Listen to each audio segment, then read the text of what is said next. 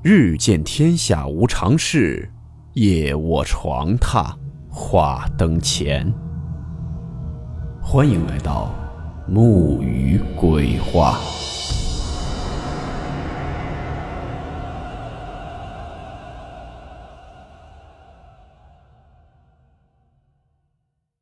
今天这个故事是一位网友分享的他亲身经历的一些离奇事件。故事名称。八卦镜。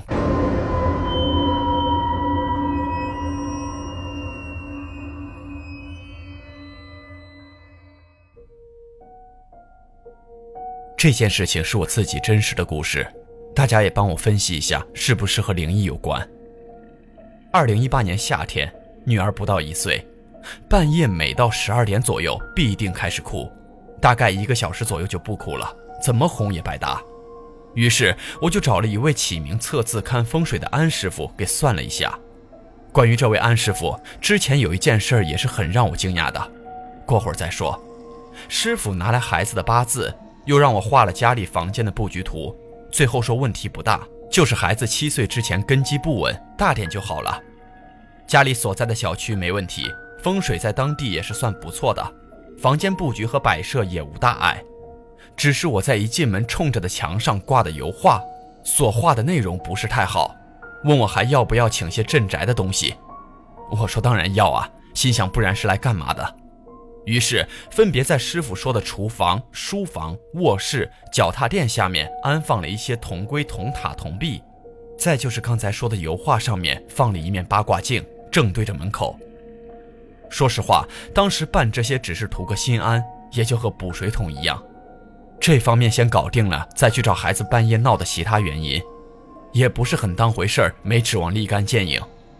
实际情况也是如此，孩子还是闹了一阵子，后来才慢慢好多了。但是又过了几个月，我觉得起作用了，不过是在我身上。我工作的地方离家五十公里，每个周末回家，孩子是由我父母在家照看的，爸妈家离我家也不远，只有一街之隔。那几天，孩子去姥姥家住了，我的父母也回家休息休息。趁着这个功夫，我妈就去他们对面的职工医院打打针，疏通血管的那种。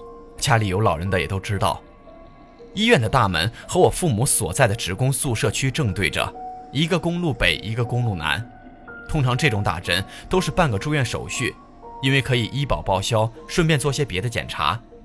在以前，打完针就回家了，没人会住医院里面。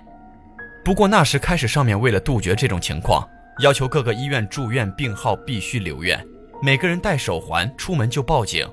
值班护士都是熟人，也不敢让你走，查到就罚医院。第三天吧，我妈说她被别的病房一个老太太吓到了。老太太是我父母家楼上同事的母亲，她自己住一个病房。我妈住院前几天就她一个人。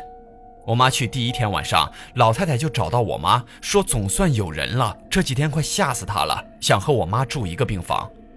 老太太说，从她来第一天，一到晚上就感觉有人在旁边走，门也会自己开，放盆的架子也总是响，甚至无风无浪的盆自己从架子上掉下来。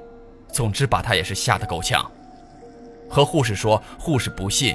和儿子说，儿子来和他待了一个晚上，也觉得不对劲，就不来了。他这么一说，我妈也怕了。后来也是我给他们打电话的时候，我才知道的。于是下了班，我就专门回去一趟，到医院去看看我妈。我也没提这事儿，抽空挨个病房去转了转。老太太原来那个病房没人，本想进去，可是锁着门，就从窗户往里面看了看。待到大概十点多吧，就从医院回我家了。家里没人，老婆带孩子在娘家，我十二点多就睡了，迷迷糊糊刚睡着，我就听见外面咣当一声，很响的那种。我闭着眼琢磨是咋回事呢？是楼上的还是我家的？当时想起来看看吧，又心思紧张啥，明天再说。第二天早上一看，是墙上贴的八卦镜掉下来了，那么大面积的透明胶，时间又不长，咋就掉了？我没换胶，原样贴回去，一直到现在都是好好的。当时应该比现在还结实吧？一直觉得这个事儿比较有意思，说出来也给大家听一听。虽然不像别的网友的故事那么直接，我这个事的灵异味道也很淡，也可能就是巧合了，是我牵强附会。不过那家医院这些年也死过人，那个病房之前也确实刚死过人。我觉得是不是有啥东西跟我回了家，想趁我睡着的时候进屋，被八卦镜给挡住了呢？再说说那位看风水的师傅，为啥说我这次去找他呢？花钱也乐意，就是因为信他。当初我结婚算日子的时候就找的他，记得很清楚。我拿过我的八字以后给他，他对我说：“小伙子，你头顶正中心有个八，对不对？”我当时就惊了。这么准确的定位，我头发还很厚，让你看你都看不见，真能算出来，也是真的有一手吧。